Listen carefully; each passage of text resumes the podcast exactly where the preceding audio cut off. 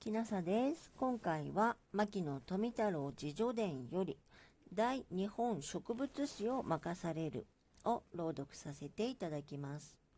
矢田部先生、非職のことがあった直後、大学の松村仁蔵先生から、郷里の私のところへ手紙で、大学へ入れてやるから至急上京しろと言ってきた。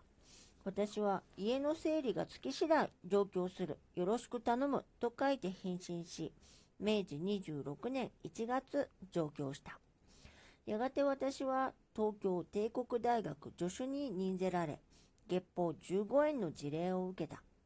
大学へ奉職するようになった頃には、家の財産もほとんどなくなり、家庭には子供も増えてきたので、暮らしはなかなか楽ではなかった。私は元来応用に育ってきたので、15円の月給だけで暮らすことは容易なことではなく、やむなく借金をしたりした。借金もやがて2000円余りもでき、暮らしが面倒になってきた。その時、法科の教授をしていた同郷の土方康君は、私を時の大学総長浜尾新先生に紹介してくれ、私の窮状を伝え、助力型を願った。浜尾先生は、大学に助手は大勢いるのだから、牧野だけ給料を上げてやるわけにはいかんが、何か別の仕事を与え、特別に給料を出すようにしようと言われ、大学から第日本植物誌が出版されることになり、私がこれを担当することになった。費用は大学企業の一部より支出された。